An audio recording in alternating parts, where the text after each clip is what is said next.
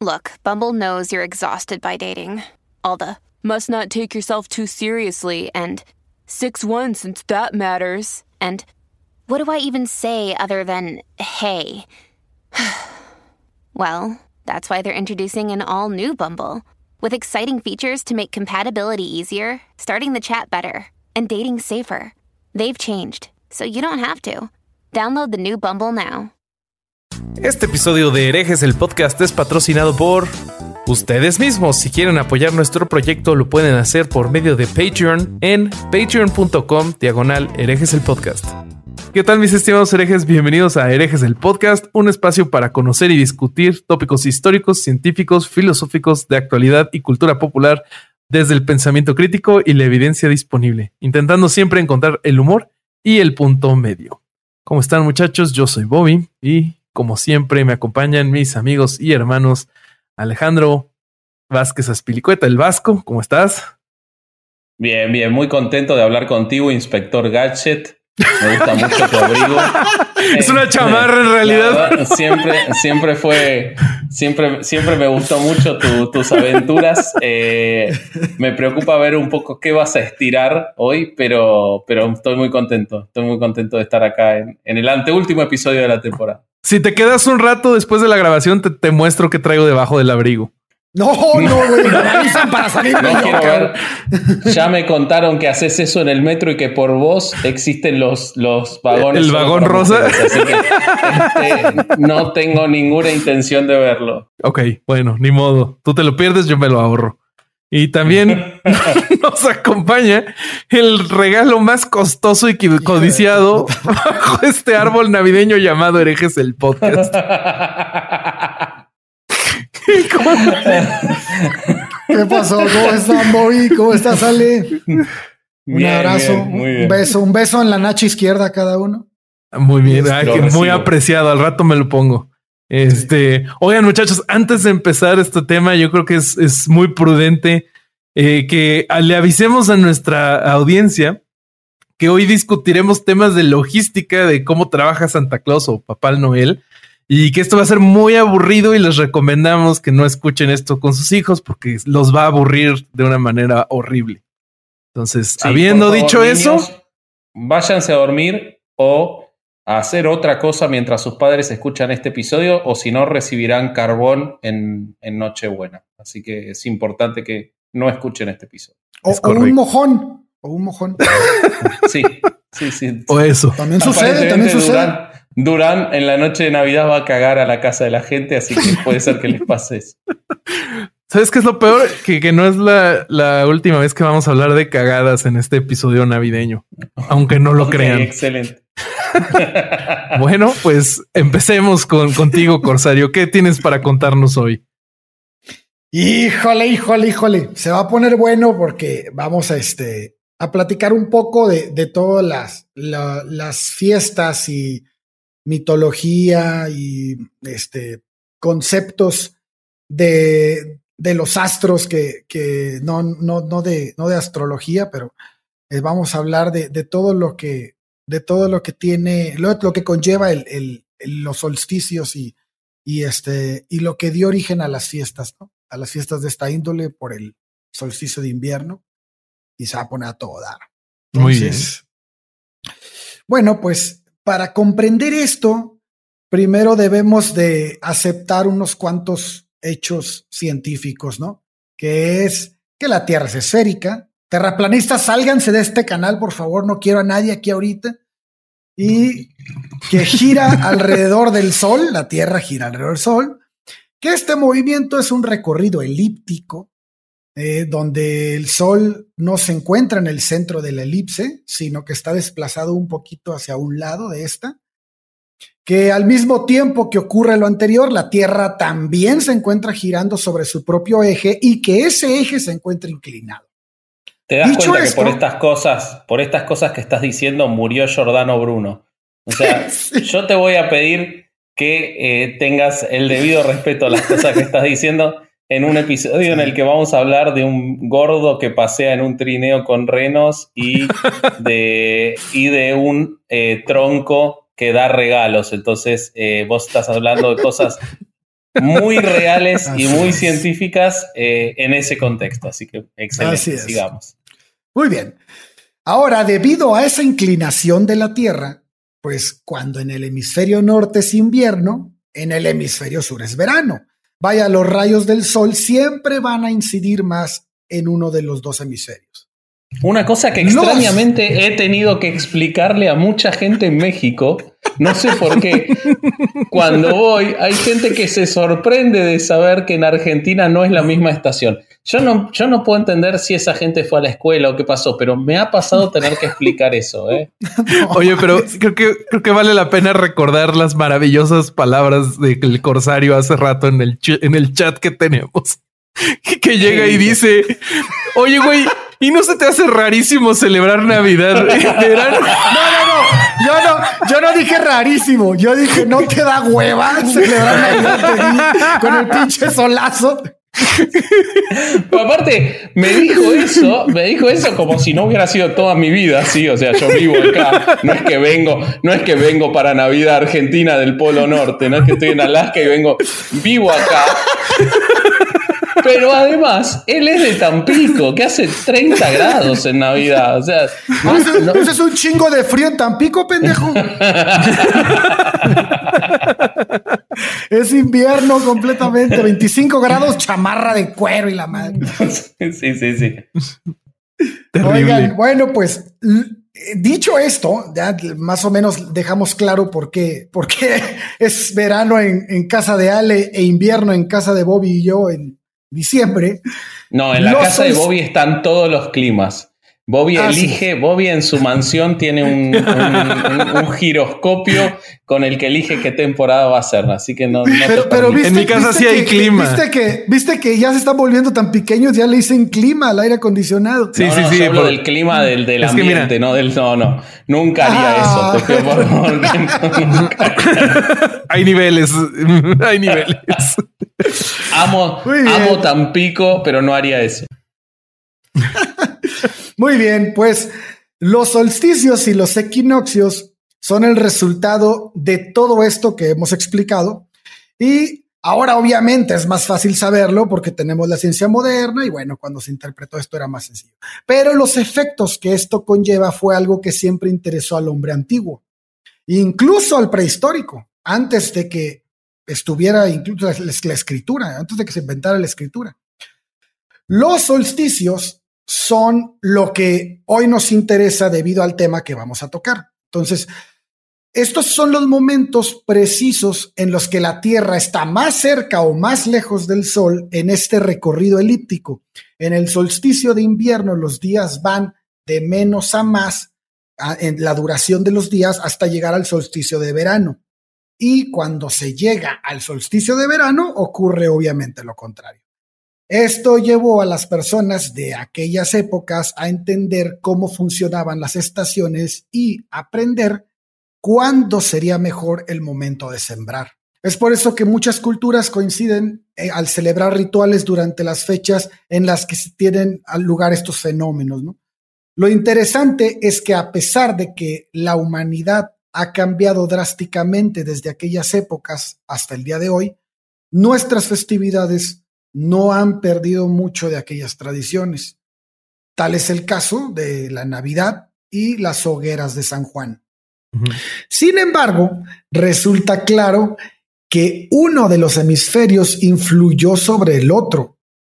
Es el caso del hemisferio norte, donde el solsticio de invierno trascendió de tal manera que prácticamente sus tradiciones fueron absorbidas por las culturas del hemisferio sur aunque aún existen algunas minorías que se resisten como los mapuches. Antes de la llegada del cristianismo, eh, pues Europa era, pues estaba como monopolizada, ¿no? Por, por dos fiestas eh, que durante el solsticio de invierno eran este motivo de celebración, como lo es, pues Saturnalia, y por el imperio romano y Yul por el mundo germánico y nórdico. Es importante estas fiestas porque pues van a ser el, el punto de partida y el origen de lo que hoy celebramos en estas fechas, ¿no? Y bueno, pues nada más así para no dejarlo en el aire, Saturnalia era una de las fiestas dedicadas al dios Saturno, que era el dios de la agricultura y la cosecha, y también un símbolo del tiempo. Y la fiesta consistía en celebrar el fin de la cosecha de otoño, que en la cual se participaba en banquetes, se intercambiaban regalos y se rompían algunas de las normas sociales, como era el, liberar a, los esclavos durante esos días. A veces en algunas familias el esclavo tomaba la posición del dueño y el dueño del esclavo y de esa manera se celebraba, ¿no? Saturnal. Saturno es Cronos, ¿no? El dios. Justo eso iba a preguntar. Saturno es Cronos. Y, y, este, y también en esas fechas los griegos celebraban Apolo, ¿no? Pero si quieren, este, después hablamos de eso. Saturnalia tenía la eh, una, una, decoración propia ¿no? del, del, del, momento, en el cual participaban eh, las personas metiendo a su casa o adornando sus casas con plantas perennes. Que, que, caían de las hojas que caían de las plantas perennes este, eran recogidas y con ellas pues adornaban las casas y también prendían velas para celebrar la venida de la luz, es decir, el solsticio de verano. Mm. Entonces aquí es cuando empezamos a verla, eh, como los días, como habíamos dicho, empezaban a ser más largos del solsticio de invierno hacia el solsticio de verano, esa era la celebración, ¿no? Que venía la luz en los días que, se venían amplificando los días, las horas de luz. Eh, los nórdicos y los germánicos a su vez tenían la costumbre de celebrar el nacimiento de Frey, que era el dios de la fertilidad y el rey sol, ¿no? Eh, estos, ellos al parecer decoraban un fresno y eran muy comunes en esas tierras. El árbol era llamado Yggdrasil y la copa del árbol, en la copa del árbol se encontraba Asgard. Y Justo el, el, Yggdrasil era el árbol donde estaban los diferentes mundos, ¿no? Como Midgard. Exactamente. Este, Valhalla creo que era otra esfera y... No, Valhalla era la, estaba en, el, en la copa del árbol, era Asgard porque era la casa de Odín. Pero según yo, Valhalla y Asgard es diferente, creo. Eh, Corríjanme si estoy mal. Asgard es el lugar donde habitan todos los dioses, ¿no? Sí. Y, y, y donde se sitúa Valhalla, que es la casa de Odín porque esa es la copa de los árboles. Y la raíz del árbol es, eh, es este Helheim, creo que se pronuncia así, ¿no? Es, es, el lugar, es el reino de los muertos.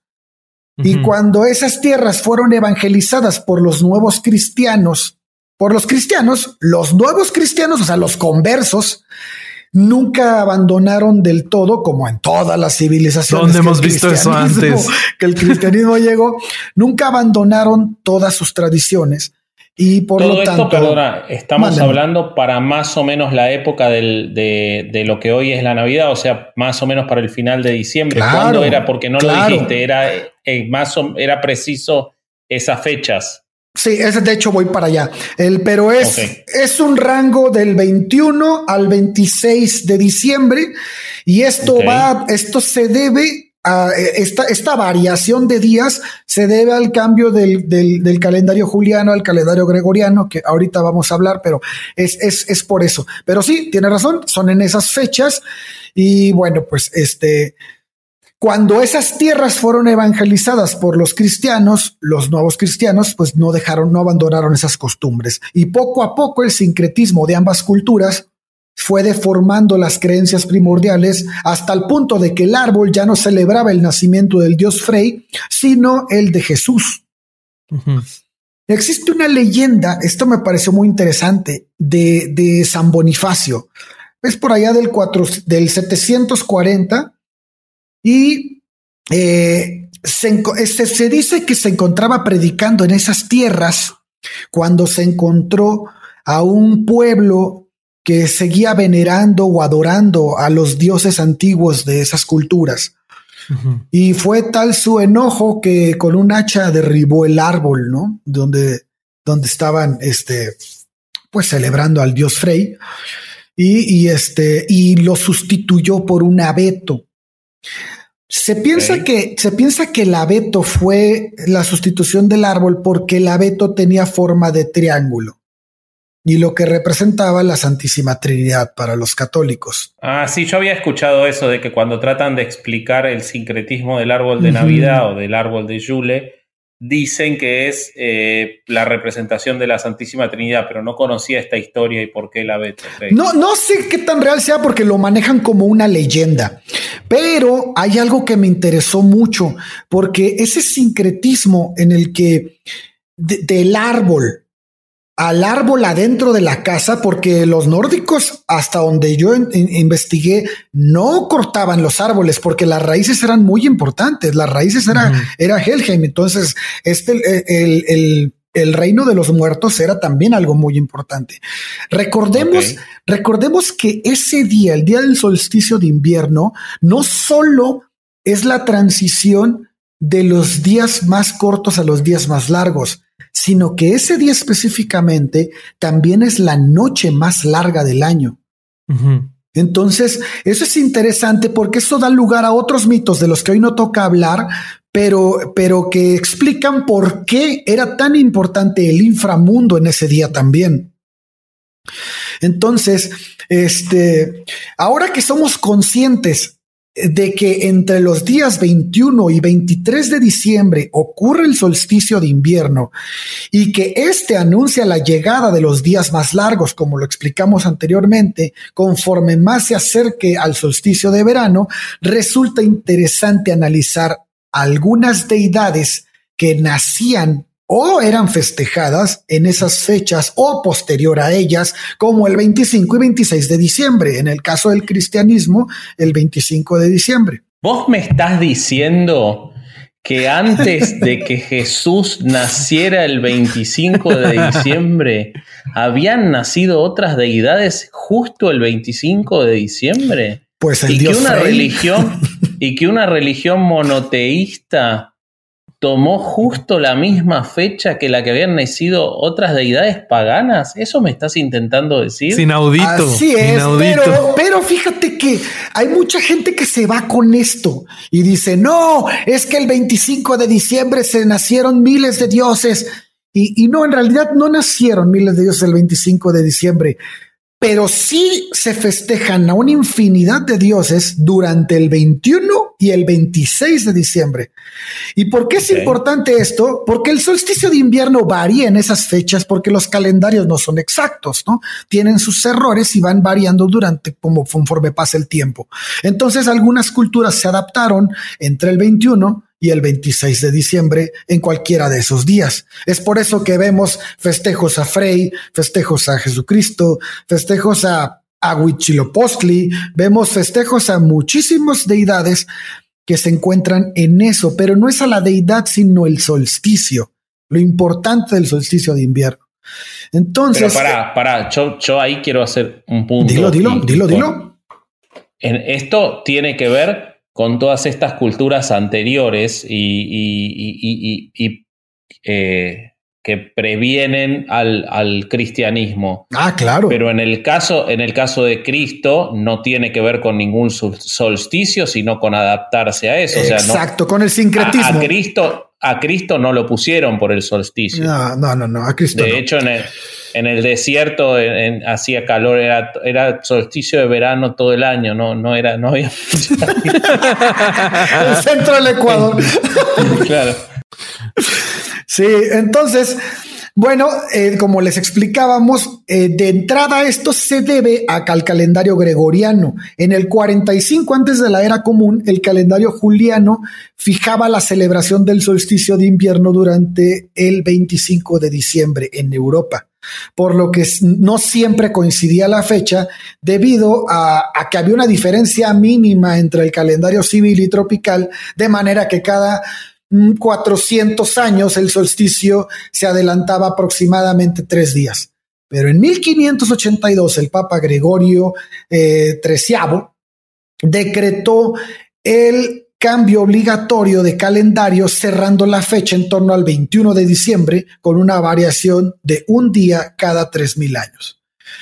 Es de este modo, nos, bueno, pues resulta obvio que muchas culturas celebraban a sus dioses en esas fechas, si bien no todos, como lo decíamos, el 25 de diciembre, como el cristianismo, sí del 21 al 26 del mismo mes, por nombrar algunas, hablemos de la celebración japonesa en honor al resurgimiento de la diosa Amaterasu, el festival de Beige, la diosa del sol adorada por los Sami en Laponia, Finlandia, Shoimus, la fiesta de Kalash por el pueblo de Pakistán, y de ahí viene Goru, Karachun, Koleda, la noche de Lucy, es una celebración sueca que después fue reemplazada por el cristianismo con el Día de Santa Lucía. Esta es una de las fiestas que se celebraba que, parece ser que de aquí viene la Nochebuena, porque esa, esa fiesta era un día antes del solsticio y se supone que Lucy salía a buscar a la gente que se portaba mal para castigarla, que es lo que les hablaba de la noche más larga, ¿no? También tenemos a Makara Sankrati, tenemos a Modernach, tenemos el ritual de Perchta, tenemos Saturnalia, tenemos el festival de Deus Sol Invictus, tenemos Yule y tenemos por supuesto la Navidad. Madre mía. Entonces, no, y, estoy resumiendo, había muchísimas festividades. sí, se nota, sí, sí, sí, Babilonia tenía una festividad muy interesante en esas fechas, sí, claro. Entonces, estamos hablando casi pegados a la prehistoria. Entonces, entonces este, sí, es, es muy interesante porque el, el, el hombre prácticamente, el hombre antiguo prácticamente definía eh, la fertilidad, la, época de apareamiento, la época de siembra, eh, en estas fechas era muy importante para ellos porque era el, renacer del sol, ¿no? la, noche más larga hablaba de la, del momento más lejano de la Tierra con, este, con relación al, sol y de ahí en adelante, pues, pues los días comenzaban a tener más largo, a ser más largos hasta, hasta el verano. Ahora, qué este, interesante es, qué interesante es y cómo hay que remarcar que teniendo en cuenta todos los dioses que se celebraban en esa fecha, como Dios envió a la paloma para embarazar a María justo nueve meses antes para que Jesús Cristo efectivamente nazca ese día. Precisión milimétrica. Que hay, que hay que prestarle atención a ese tipo de cosas cuando uno después dice, no, bueno, la paloma, y que María, y que José. No, o sea, es, ingeniería lo que hizo. Por algo de hecho, De hecho, muchos, algunos argumentos del, del cristianismo de por qué Jesucristo había nacido el 25 de diciembre, tenían eso, ¿no? Decían eso, no, es que, es que este, la concepción de María se dio nueve meses antes. Y, y, no, la verdad es que, la verdad es que toda la idea viene de las fiestas antiguas del solsticio de invierno y no hay nada que discutir ahí, ¿no? Es, es obvio, es obvio que, que, este, que las grandes culturas y las, las culturas que precedieron al, al cristianismo, tenían sus grandes fiestas y, se daban regalos y se hacían banquetes y, este y había muchas muchas celebraciones muy interesantes y que tenían mucho en común con la Navidad. Entonces, este ahora vamos a vamos a, escuchar también las la, la, la idea de Santa Claus por el Vasco, las ideas de, de todas las, las deidades y todos los, los personajes que daban regalos, que va a hablar los Bobby.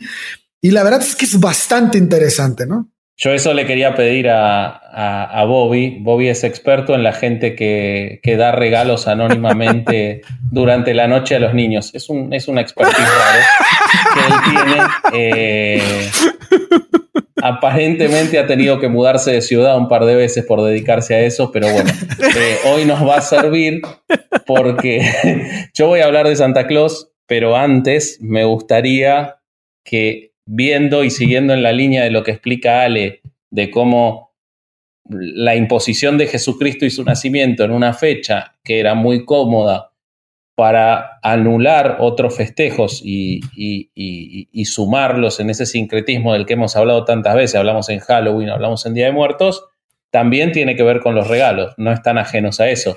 Eh, entonces, nada, antes, antes de contar un poco sobre San Nicolás, Papá Noel, Santa Claus, el viejito Páscuero y todos los nombres que tiene, me gustaría saber quiénes hacían regalos a los niños? ¿Quiénes iban a los parques, Bobby, le decían, si me acompañas a mi casa, tengo algo para regalarte?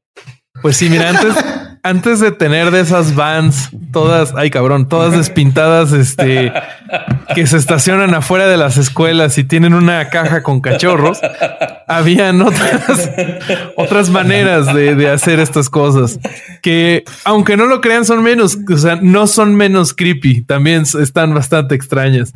Y justo conectando con, con lo que venía diciendo Durán, hay varias que vienen desde los países nórdicos.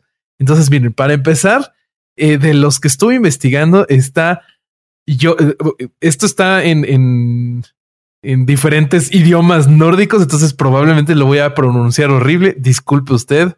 El que También nos escuche. más, el, más la mal español. Uy, lo dije todo mal yo. Quise burlarme A huevo. Eso me pasa. Qué bueno, qué bueno. Pero bueno, empecemos con Yolas Weinar o los duendes del Yul. Estos son eh, eh, visitantes ruines de estas épocas cercanas al solsticio de invierno que se usaban, se usaban para asustar a los niños.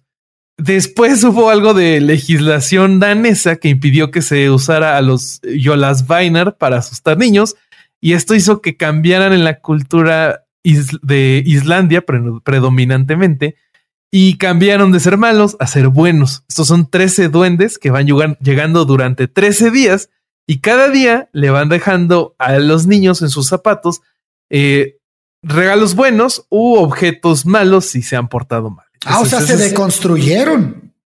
Sí, güey. Los cancelaron en Twitter. Los cancelaron en Twitter ahí los, los activistas de, de la Navidad y este se cambiaron su comportamiento. Yo estoy impresionado con la efectividad del gobierno de Islandia, ¿no? Que va a unos duendes imaginarios y les dice, ustedes no pueden ser, imagínense en un gobierno sudamericano en el que decidan que van y le dicen al chupacabras, chupacabras, ahora sos vegano, chupacabras, y entonces el chupacabras tiene una huerta orgánica Seguro que si se lo pide, se lo piden los islandeses. huevos de gallinas con libre pastoreo y todo eso. Claro, claro, claro. Pero no, Islandia va y dicta una ley en la que dice que los duendes malos son buenos y se vuelven buenos, boludo. Es impresionante. Eso, es lo que. Es primer mundo, hermano. es primer mundo. es primer mundo. El estado de bienestar. Hay que, hay que aspirar a eso. Sí. Siguiente, tenemos a un misterioso personaje que se llama Joulupuki o la cabra del Yule. Esta. que ustedes podrían pensar que es una pinche cabra, pero no, güey. Es un tipo, es un hombre que se viste en pieles de cabra. No, les vamos a poner, sí, les vamos a poner la ilustración. Está bastante creepy y se especula en, en ya mitología nórdica que podría ser una representación de Odín pero que es más probable que sea de Thor, porque recuerden que Thor tenía dos cabras que jalaban su carruaje. Esta tradición ya después con el sincretismo evolucionó y ahora Youlupuki es como un estilo de Santa Claus. Pero ese vato también llevaba regalos. Eh, sí, también llevaba regalos. Es correcto. Luego sigue Tomte en Noruega. No sé si quiero saber qué regala un tipo que se disfraza de cabra. yo, tampoco, este, güey. Güey, les, vamos a poner la ilustración y está bien creepy. Esa tía que en las navidades te regala un calzoncillo o un par de medias. Bueno, imagínate si llega vestida de cabra, ¿no? Como. No, no, no, pero no vestida de cabra, con pieles de cabra. Sí, yo, me, yo me, imaginé al, tipo planchando en la película de David Lynch con cabeza de conejo, güey, así. Ándale, ándale, algo así, pero cabra, más o menos. Bueno, sigamos. Luego siguen los Tomte. Los Tomte son duendes que llegan durante la fiesta del Yul y habitan las casas de las diferentes familias mientras hacen bromas. Se los conoce como figuras vengativas que podrían hasta llegar a matar el ganado de la casa. Y los güey. Si los, si los anfitriones este, los llegaban a molestar. Pero la tradición dice que los puedes contentar si les das un plato de avena. Igual, como la tradición de ahora que les dejas, le dejas galletas a quien lleve regalos a tu casa. Ah. en ese momento o con, e, con los tomte es con avena. ¿Crees que derive de ahí? Pues no sé, la verdad, no sé. Ya el Vasco nos dirá próximamente. Y este, igual igual que los este, Yolas Vainar, los Tomte te dejan regalos a los niños buenos y les dejan objetos malos a los niños malos. Luego ya nos vamos a ir un poco más hacia el, este, el oeste, hacia España, y vamos a conocer un personaje que se llama Olencero. Este es un ah, personaje. Ese, es de mi tierra, el exactamente. vasco. Aguante el Olencero. Aguante. Este se trata de un carbonero mitológico que trae, les trae regalos el día de Navidad a los niños, ¿no? Y este es, se ha descrito este personaje como un cabezón muy inteligente y un puerco barrigudo. Entonces no sé si a alguien le quede. Como todos los vascos. Está perfecto. Fíjense como nosotros los vascos no tenemos a un gordito que reparte vestido de rojo con la nariz. Tenemos a un carbonero que en sus ratos libres, cuando sale de la mina, busca regalos, los compra y además es muy inteligente, cosa que no escuché que digan de Santa Claus. Así que Gora Euskadi Este, sí, se describe al personaje como que su, este, una de sus singulares características es que vive aislado de la sociedad, dedicándose a hacer carbón vegetal en el bosque y que le gusta comer muy bien y beber bien. Y cuando baja de las montañas es cuando da los, los este, regalos. Que esto también podría ser como el inicio de un cuento de terror. Imagínate el tipo todo lleno de carbón metiéndose a la casa. Y, uh, no, no se escucha divertido. Ah, no, porque un gordo que se te mete por la chimenea es re normal, boludo. No, yo no, no, no. Yo, yo, yo, lo que digo es que todas estas tradiciones están de la verga y, no. Y bueno, el olencero es, sería igual a la palpador, que es una figura igualita, igual carbonero, pero Apalpador es, el, es la rama que trabaja en Galicia. Entonces, como que ya tienen un sindicato de carboneros y se dividen el territorio, les va muy bien. Entonces sí es más inteligente el vasco porque Santa Claus se avienta la chamba solo. Bueno, Santa Claus tiene unos ayudantes bien chingones de los que ya vamos a platicar. Que sí, sí, sí. Entonces, no sé, no sé todavía. ¿Por qué no decidimos eso al final del capítulo? Esa es mi propuesta. Me parece. Luego sigue, sigue el, el, personaje favorito de Vasco de toda la Navidad, que es el tío de Nadal. Checa esto. No es Tony Nadal, no es Tony Nadal. No, no es Tony Nadal. También se saca el calzón. No, no, no. Bueno, sí, pero ah, espera, güey. Escucha esto. No, escucha esto, Ale, porque es espectacular. esta es una. Esta es una tradición que viene de la mitología catalana, en la que en, en, la casa se tiene un tronco al que se debe de arropar con una manta y se le tiene que dar de comer desde el Adviento hasta el 24 de diciembre.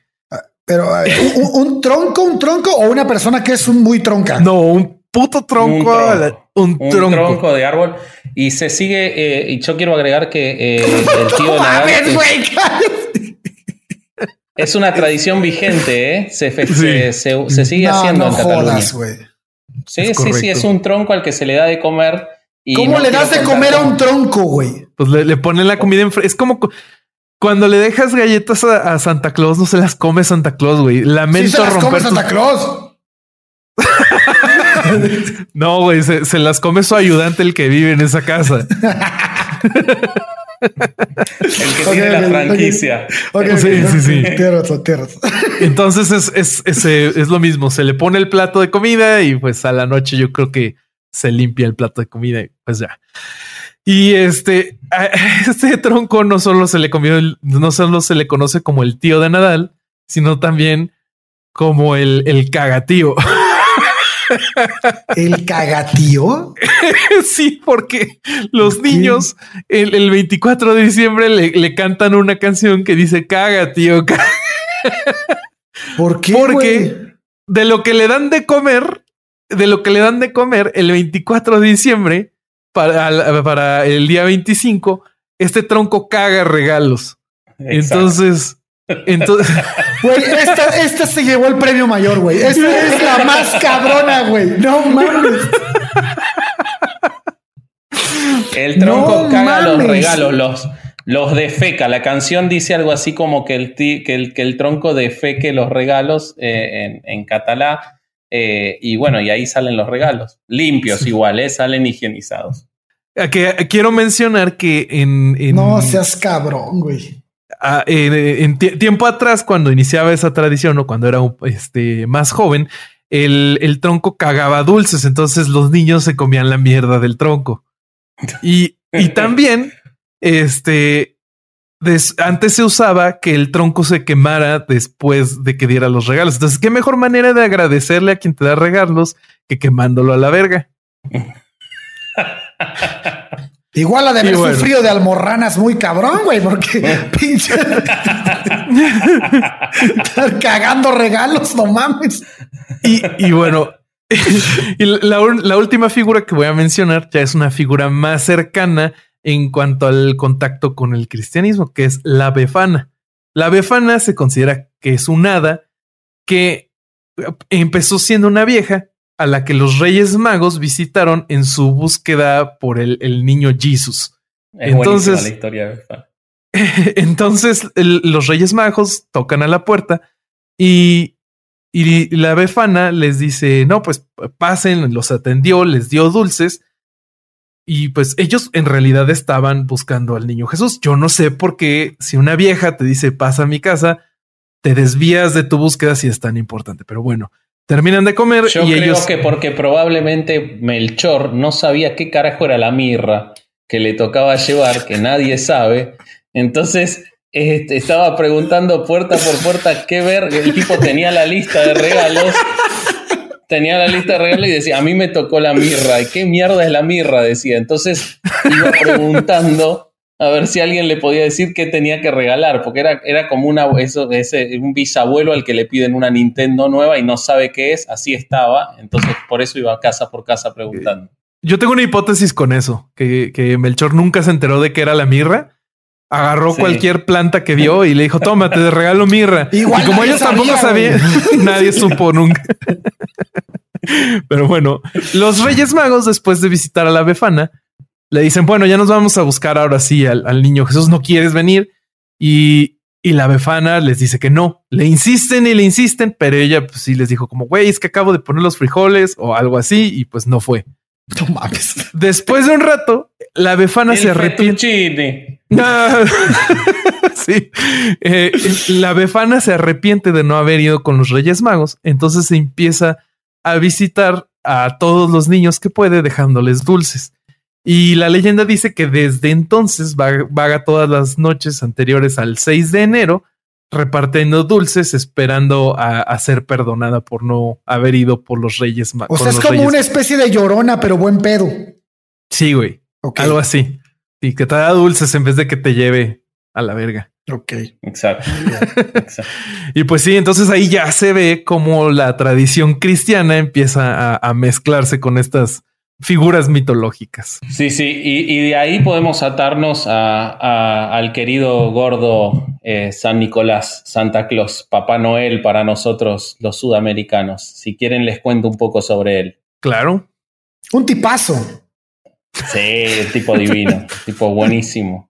Bueno, vamos a, vamos a, desmitificar un par de ideas eh, sobre San Nicolás y también sobre Santa Claus que no necesariamente son la misma persona. Sobre todo porque este, uno existió.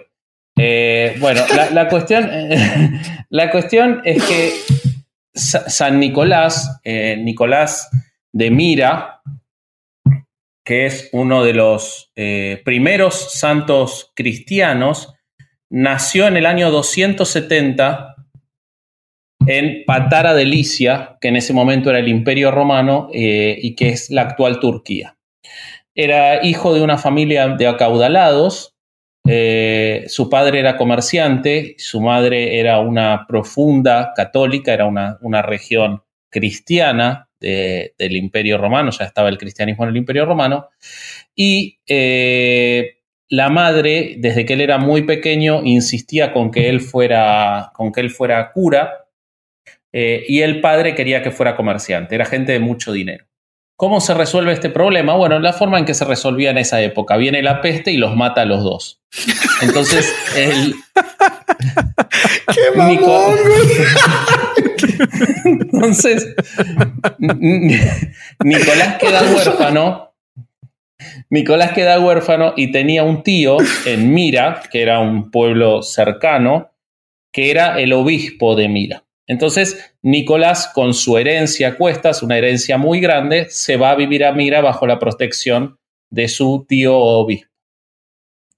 Empieza a crecer en Mira y es un chico, según cuenta la historia, y lo importante de la historia del querido Nicolás de Mira, y ahora después le voy a contar por qué Nicolás de Mira es Nicolás de Bari, y también es Santa Claus, y también es Papá Noel, eh, pero Nicolás, eh, cuando cuando se va y empieza a, quedar bajo la crianza del, tío, supuestamente empieza a ver todas las desigualdades que hay y siendo un chico eh, muy acaudalado, empieza a donar y a regalar toda su fortuna a la gente menos eh, agraciada.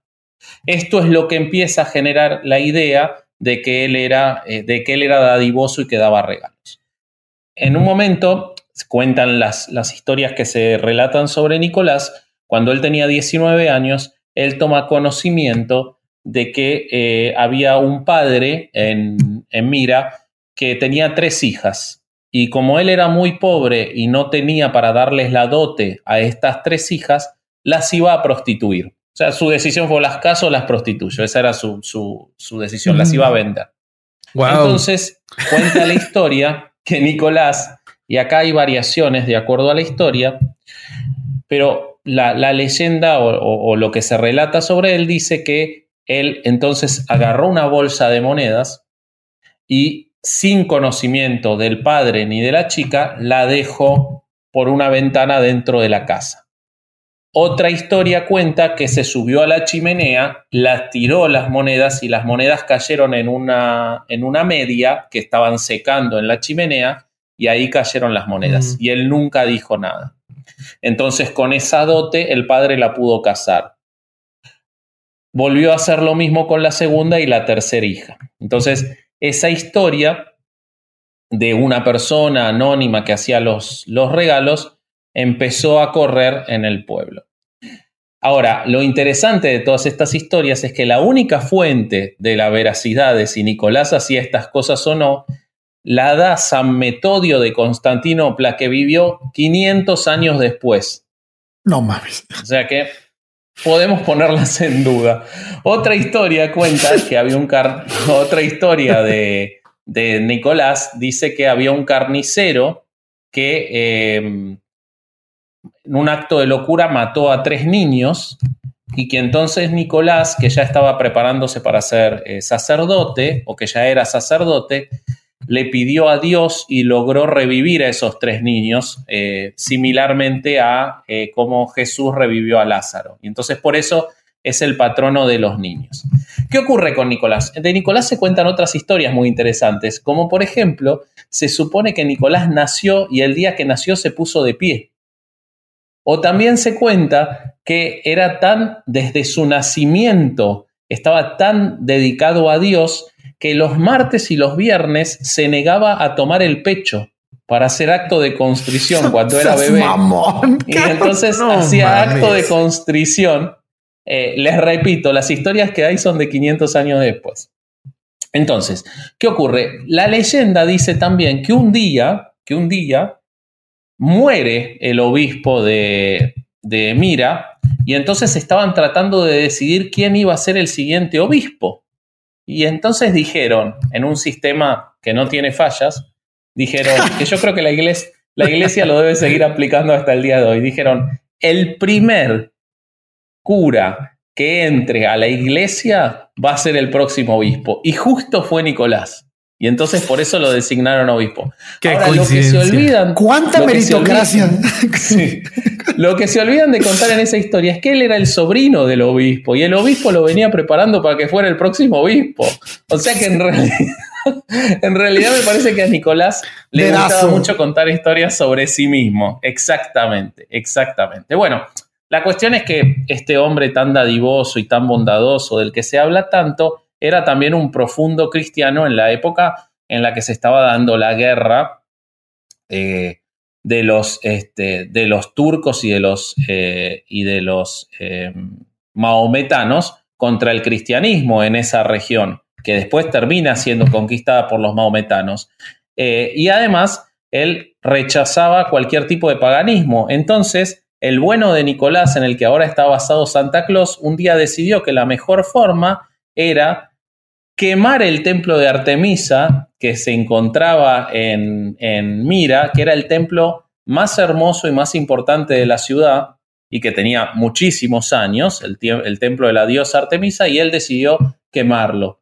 Cosas que no te cuentan cuando te hablan de, Santa Claus. Eh, bueno, fue un.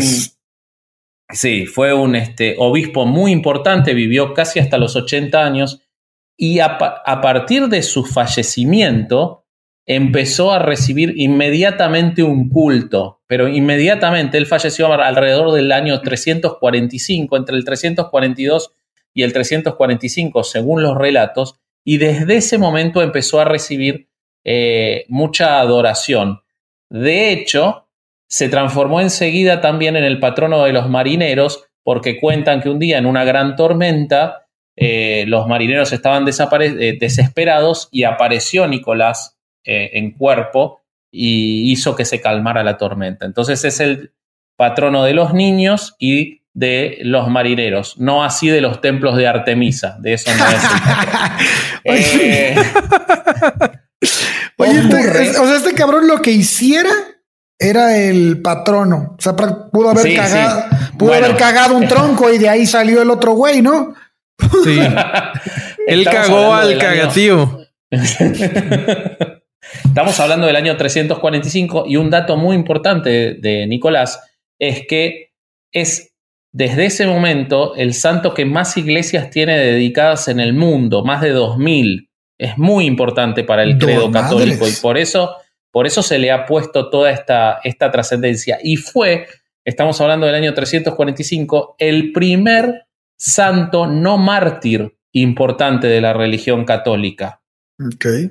O sea, fíjense cómo, o sea, fue un santo que murió de viejo, cuando en ese momento todos los santos eran mártires que habían dado su vida por Cristo, y este fue el primero que no, y sin embargo tuvo una trascendencia enorme que rápidamente se trasladó a toda Europa.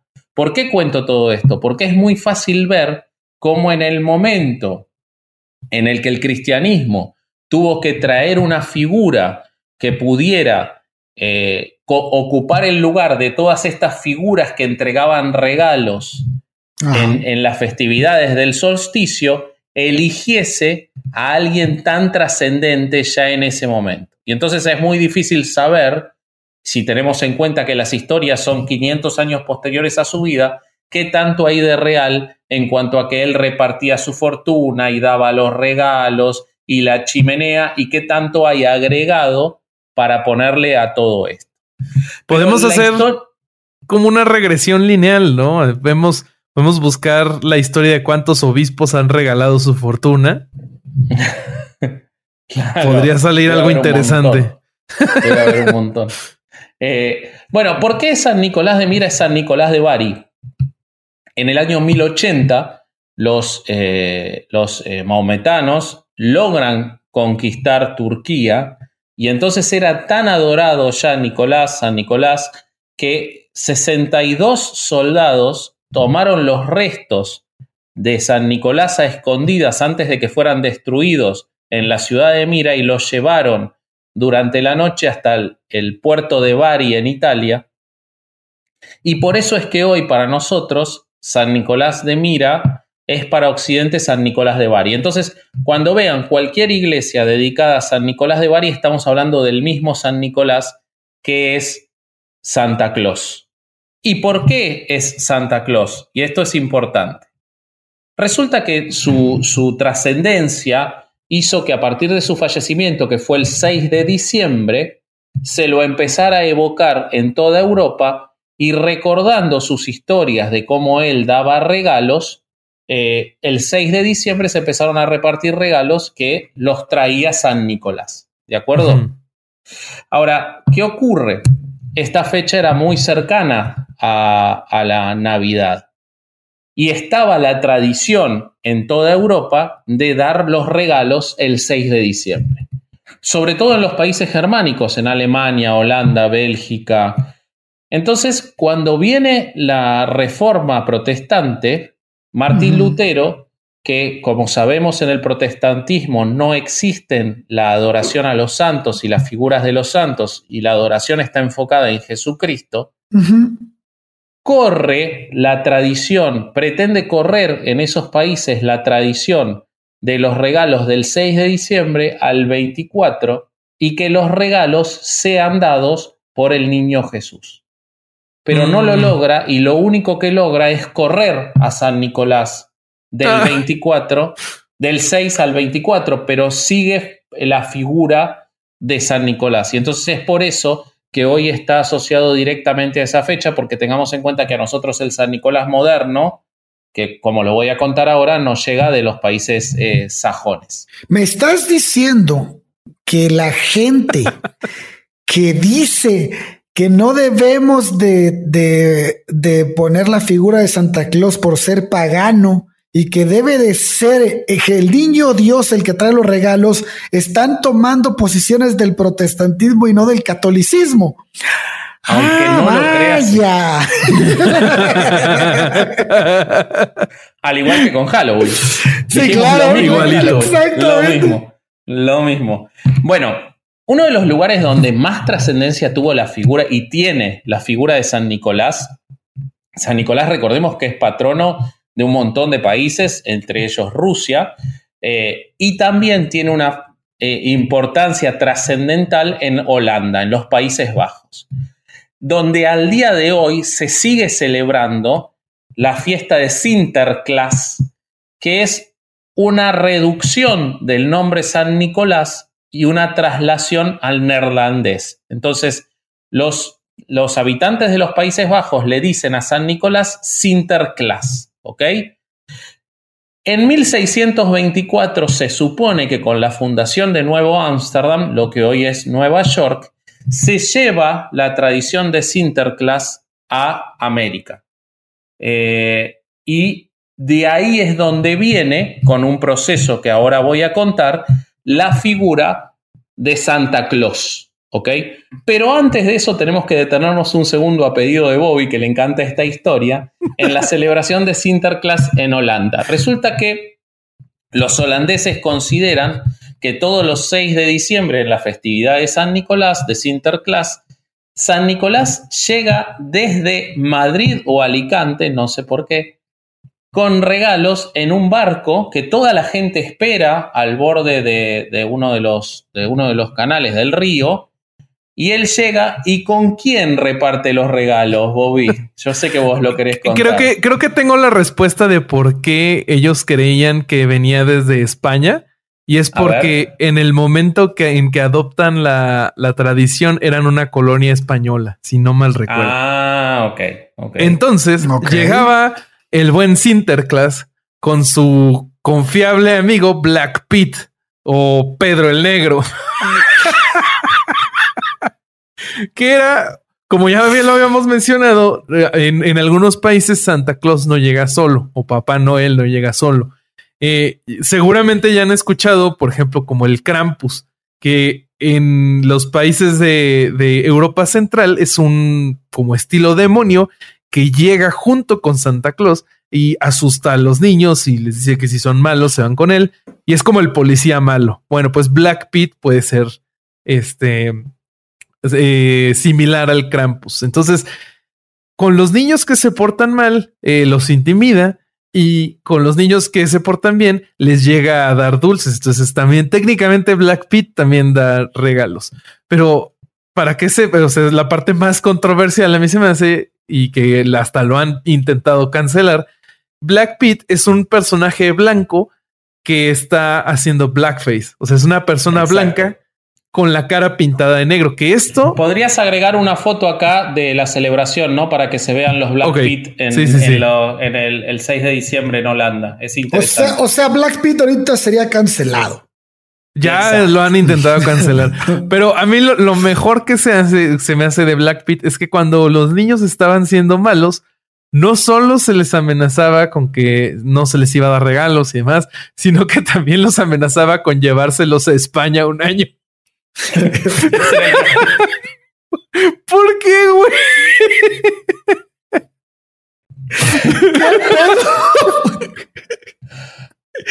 ¿Qué pedo? ¿Por qué España? supongo, que porque eran el país que los tenía conquistados. cuando se rebelaron era el castigo. Ahora, lo que me llama la atención es que los holandeses fueron uno de los principales traficantes de esclavos. No sé por qué no podían usar negros verdaderos, ¿no? ¿Por qué tenían que hacer blackface? si tenían, tenían el recurso, Es, es llamativo eso, que no lo hayan aprovechado. Se ve que era mejor venderlos. Una cosa importante de, la celebración de Sinterklaas, dos cosas interesantes que tiene es eh, Sinterklaas San Nicolás no pasea en un, en un este, con los renos en un trineo, eso es una, una, ahora lo vamos a contar de dónde viene, pero es posterior, sino que pasea en un gran caballo blanco que se supone que eso viene de que Odín es otra de las figuras que repartía regalos en las tradiciones en un caballo blanco de ocho patas y se paraba en los techos. Se supone que eso se trasladó a la celebración de Sinterklaas y entonces en la fiesta de Sinterklaas del 6 de diciembre, San Nicolás se pasea en un gran caballo blanco y se supone que se sube a los tejados y hace regalos. Y ahí podemos ver también otra de las cosas que tiene nuestro Santa Claus o Papá Noel. Eh, otra cosa interesante es que la celebración de San Nicolás sigue fuerte en, Holanda al día de hoy. San Nicolás Sinterklaas se viste de rojo y acá es algo muy importante y algo que por favor nuestros oyentes se tienen que sacar de la cabeza. No es cierto que el traje rojo de San Nicolás lo haya inventado la Coca-Cola. Eso no es verdad. De toda la vida hay imágenes de San Nicolás con sus atuendos rojos y en la celebración de Sinterklaas utiliza atuendos rojos. Sí es verdad que para el momento en el que, en que Coca-Cola lo vistió de rojo, no era el único color que usaba y había muchas imágenes en las que estaba de verde Santa Claus. Sí es verdad que Coca-Cola aprovechó eso, pero no es cierto que lo haya inventado en rojo. Eso es un mito. No hay ninguna evidencia ni de eso, ni de que Coca-Cola haya registrado a Santa Claus, a su nombre. Eso no es verdad tampoco.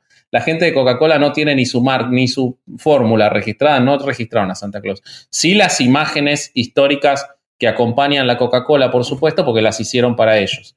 Pero no es verdad ese, ese mito. Ibas a decir algo hoy. Una pregunta sobre Sinterklaas, porque esto me lo dijo un amigo, pero no estoy seguro de, de la veracidad. Es, es, creo que Sinterklaas junto con los regalos, hay regiones donde también deja una mandarina, ¿no? Ah, eso no lo sé. Eso no bueno, lo, lo, lo, voy a buscar y, ya después. Yo sí sé que regala unas galletas muy especiadas junto con los regalos. Sinterklaas. Y también sé que cuando el calvinismo eh, tomó mucha fuerza en, en, en, los Países Bajos, intentó eliminar la festividad y tampoco pudieron. Es una festividad muy, muy asentada, incluso en la población protestante de los Países Bajos. Pero bueno, como les decía, los holandeses fundaron en 1624 Nueva Ámsterdam y llevan la tradición. Y la tradición se mantiene con un perfil, digamos, bajo, no tiene mucha importancia, hasta que en 1809 un escritor eh, americano, norteamericano, llamado Washington Irving, a quien ya nombramos en el episodio de Halloween por ser quien trajo la historia de Jack O'Lantern, que era un recolector de viejas historias y autor de cuentos y es quien escribió la leyenda de Sleepy Hollow, entre otras cosas. Él trae el primer relato en un libro llamado Historia de Nueva York. Él deforma al santo holandés Sinterklaas y le pone el nombre Santa Claus que es una adaptación de Sinterklaas. Entonces, Washington Irving le pone ese nombre, pero no lo describe mucho más. La principal descripción se da en 1823 a través de una poesía de Clement Clark Moore que te voy a invitar, Bobby, si podés acá poner 10 segundos porque todo el mundo la conoce. Entonces, si querés, acá podemos agregar 10 segundos de esa poesía. Como va a estar en inglés, pero solamente para que la escuchen. Eh, corre poema.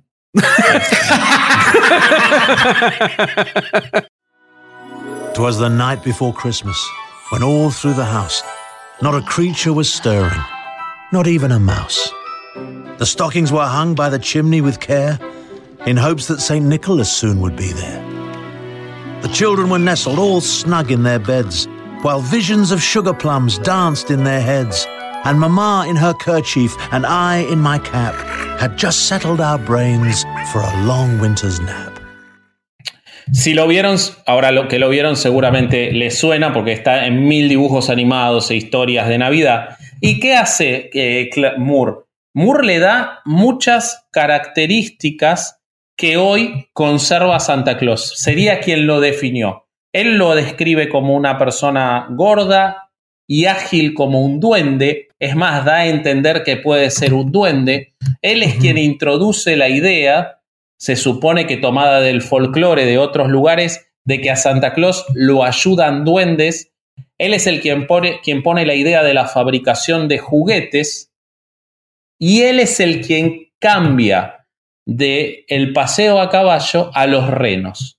Él es el oh. primero que describe en ese poema que eh, Santa Claus es llevado en un carro por renos. ¿Ahí, aparece Rodolfo? No, al único que no menciona es a Rodolfo.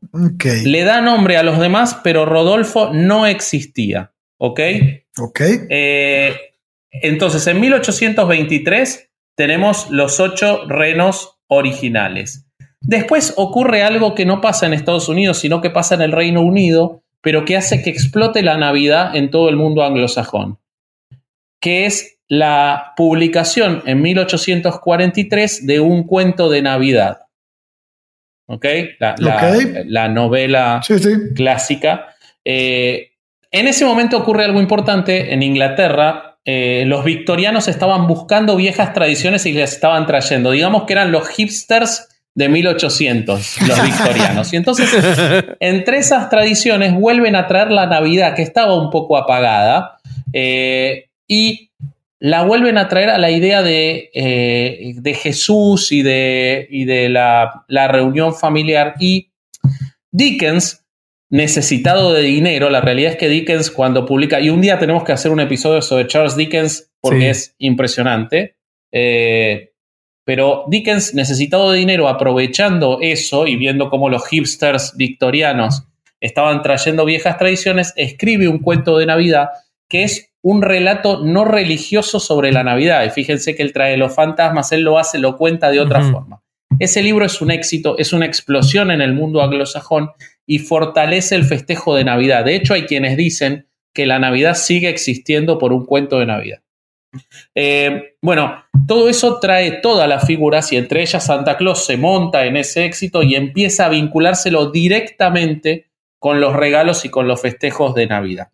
En 1863, el dibujante Thomas Nast, para Harper's, para Harper's Weekly en ese momento, eh, dibuja al Santa Claus que hoy eh, conocemos y lo pone al lado del árbol de Navidad. Y pone la media que se supone que era de San Nicolás y la chimenea, es decir, quien define la imagen de, Santa Claus.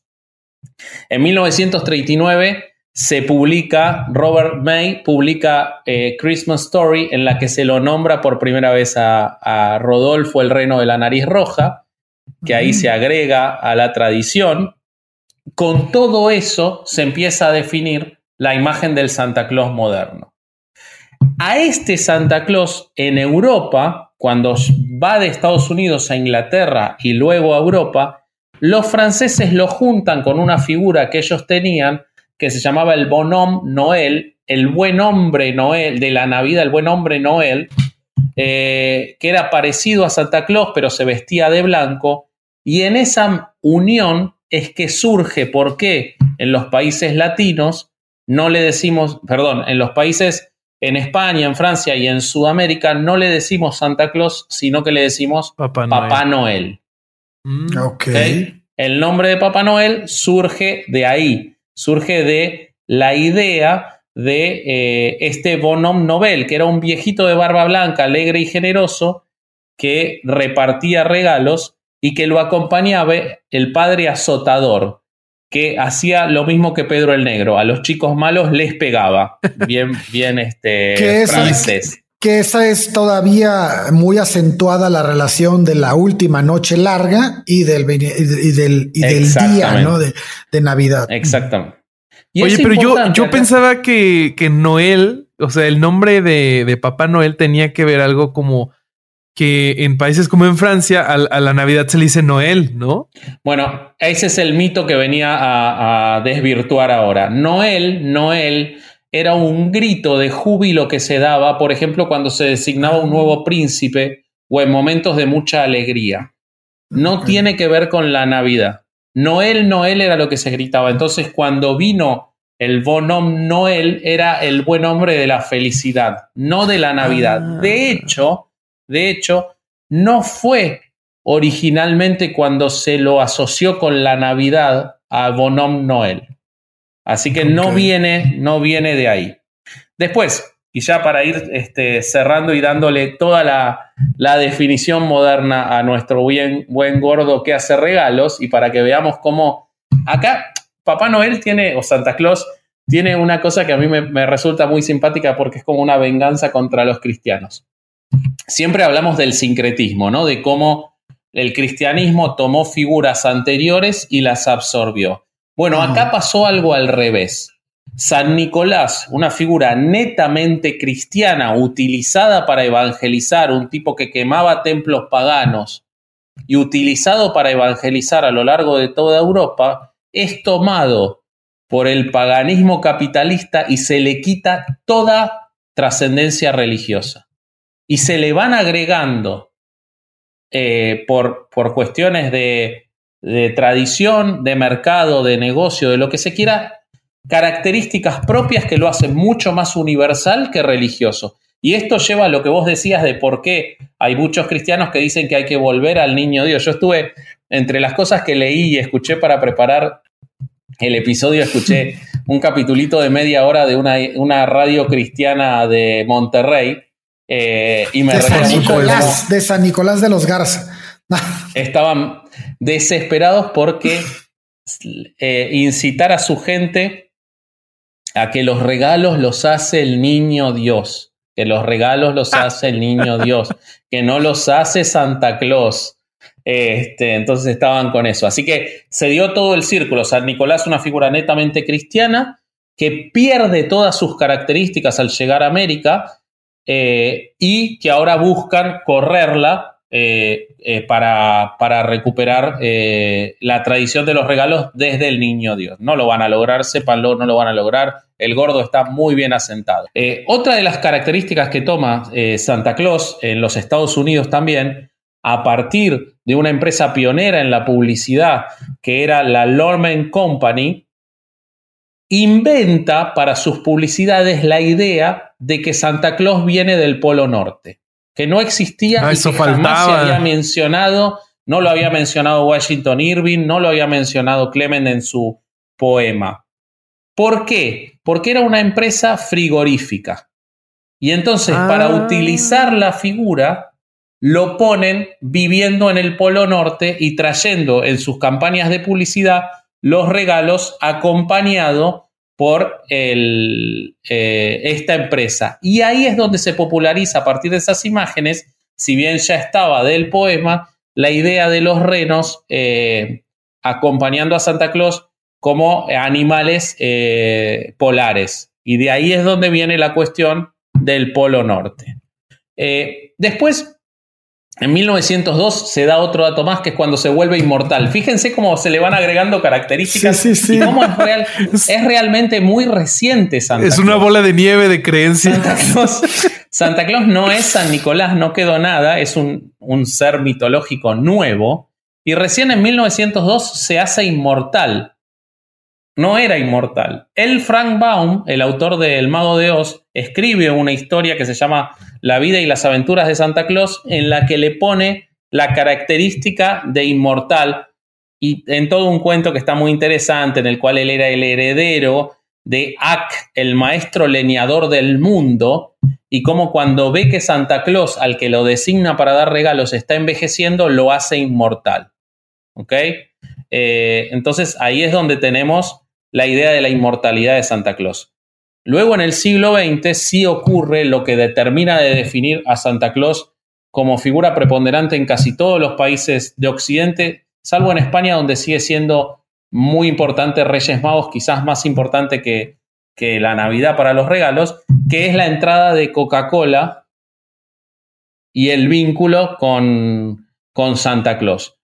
Le, piden al pintor Haddon Sundborg que remodele a Santa Claus para hacerlo más humano y creíble. Esto ocurre recién en 1931 y ahí es donde definitivamente lo viste de rojo, lo usa en todas sus campañas de publicidad hasta el día de hoy y le da la importancia preponderante en la Navidad por sobre cualquier cosa a Santa Claus.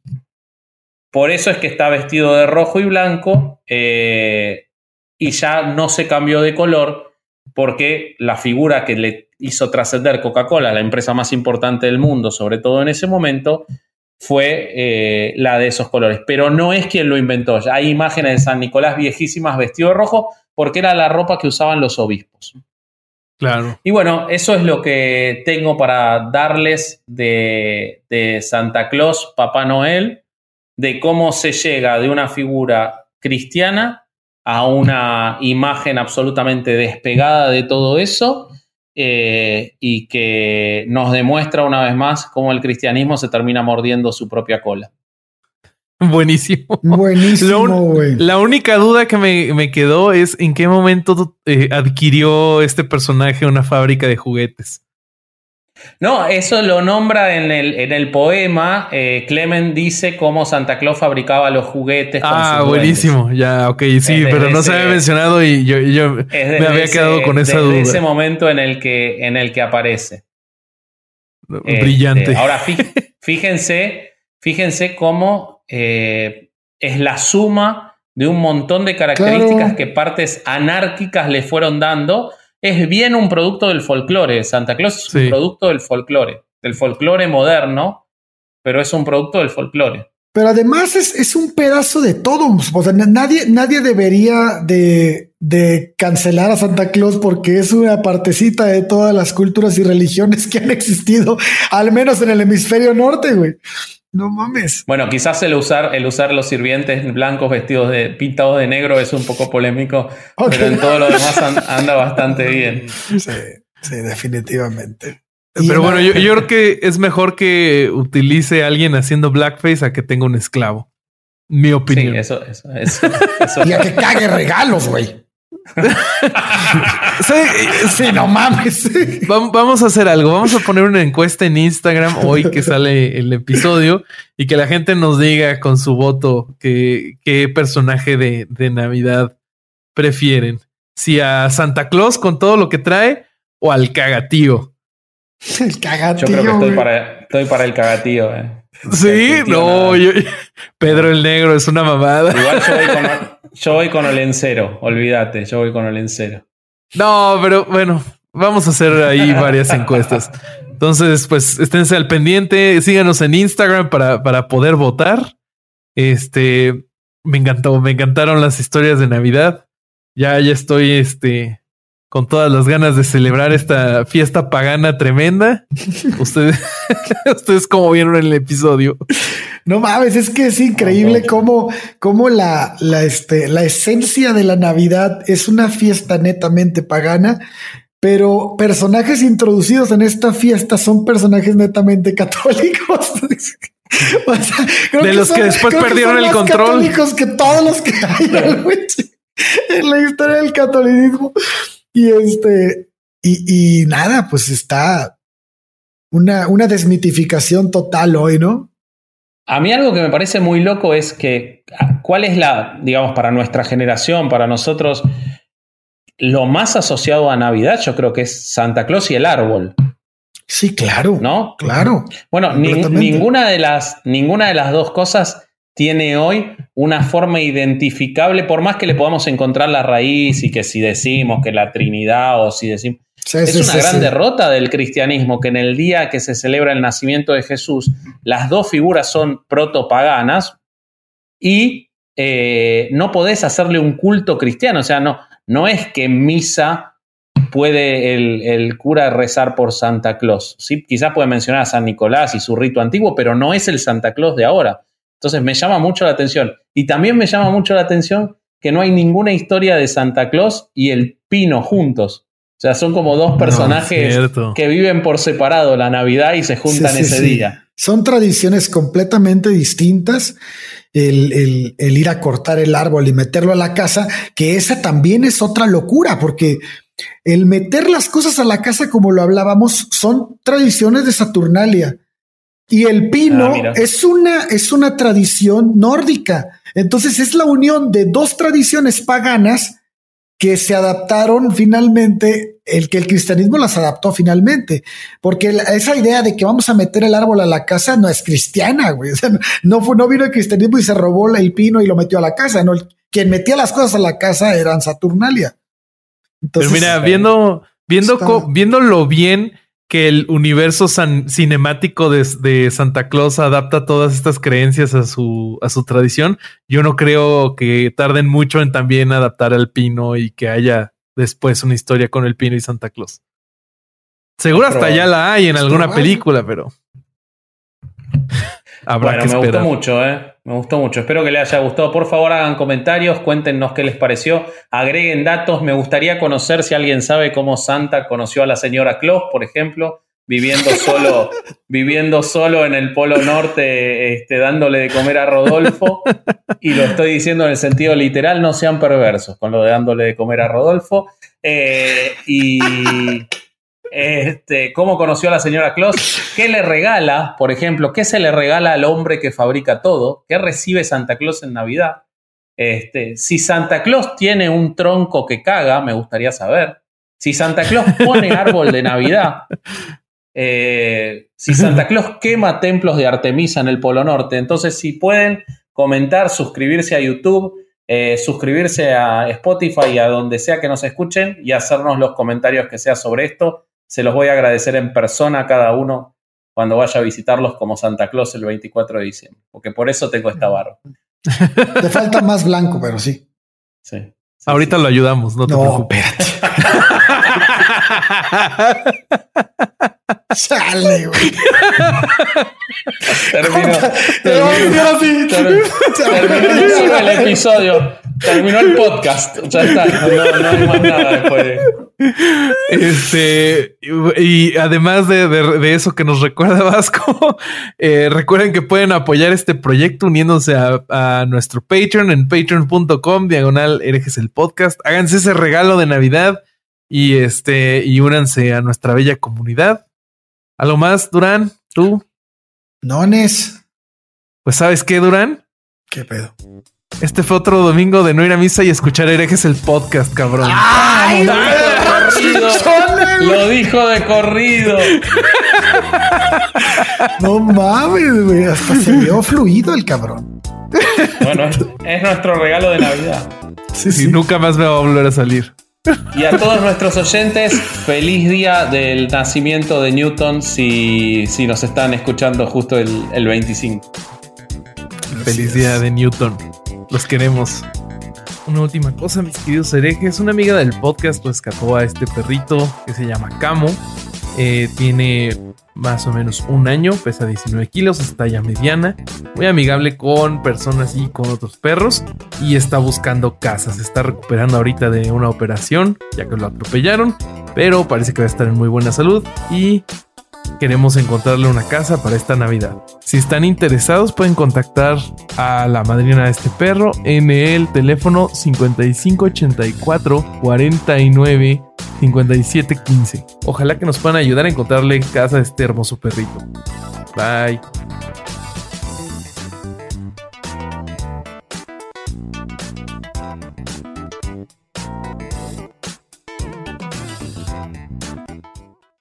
¿Estás listo para convertir tus mejores ideas en un negocio en línea exitoso? Te presentamos Shopify. Tal vez no lo sabías, pero nuestro podcast More Than Mamis es un negocio y lo empezamos por supuesto para desahogarnos y hablar sobre la maternidad, no para convertirnos en expertas de ventas y del e-commerce. Así que sí, necesitábamos ayuda para vender nuestro merch y poner en marcha nuestra tienda. ¿Y cómo suena con Shopify? Llegó otra venta. Shopify es la plataforma de comercio que está revolucionando millones de negocios en todo el mundo. Ya seas un emprendedor desde tu casa o desde donde sea, Shopify es la única herramienta que necesitas para iniciar, administrar y hacer crecer tu negocio sin dificultades. Con Shopify puedo gestionar pedidos, envíos y pagos desde cualquier lugar, brindándote toda la información y estadísticas de tus ventas al detalle. Regístrate para un periodo de prueba con tan solo un dólar al mes en shopify.com barra sonoro, todo en Ve a shopify.com barra sonoro para llevar tu negocio al siguiente nivel. Shopify.com barra sonoro.